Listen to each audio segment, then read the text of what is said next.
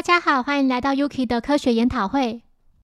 今天要带来的故事时间线是接着新干线爆破事件之后，对应漫画是单行本第四卷第三十六话。在当年动画没有做出来，我觉得没做出来真的很可惜。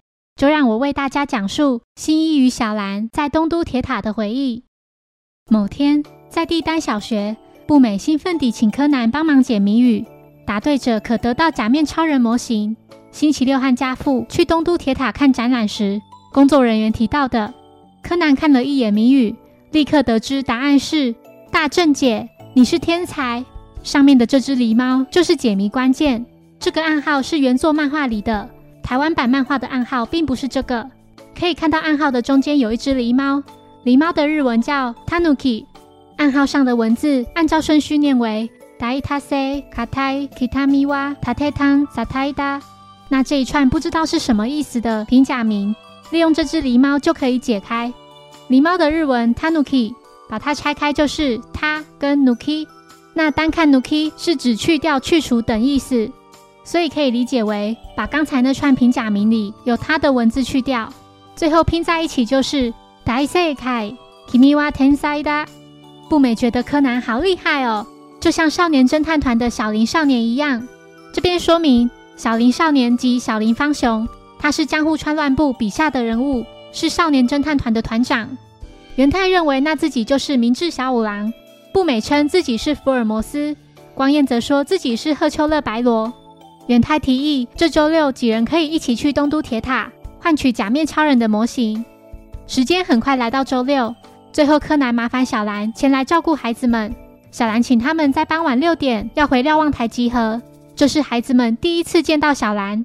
步美觉得柯南的姐姐真漂亮。柯南笑着说：“两人不是姐弟。”元太小声地笑着对柯南说：“你姐姐胸部真大。”柯南心想：“你在看哪里呀？”接着几人出发前往假面超人的展览。小兰独自一人留在瞭望台上，看着来来往往的人群，回想起以前也和新一来过这里。穿着帝丹高中制服的两人来到瞭望台前。新一看着景观望远镜，小兰挽着他的手，说自己也想看。轮到小兰时，就像是看到很棒的景致似的，雀跃不已，想赶快与身边的新一分享。转过头才发现新一已不见人影，不知道跑到哪里去了。继续看着景观望远镜的小兰感到不知所云。新一悄悄地靠近小兰，并顽皮地把一个冰的罐装饮料轻轻地碰在小兰的脸颊上。原来刚才新一是去买饮料来给他。小兰站在瞭望台前，想到两人存在这里的回忆，多希望他就在自己身边。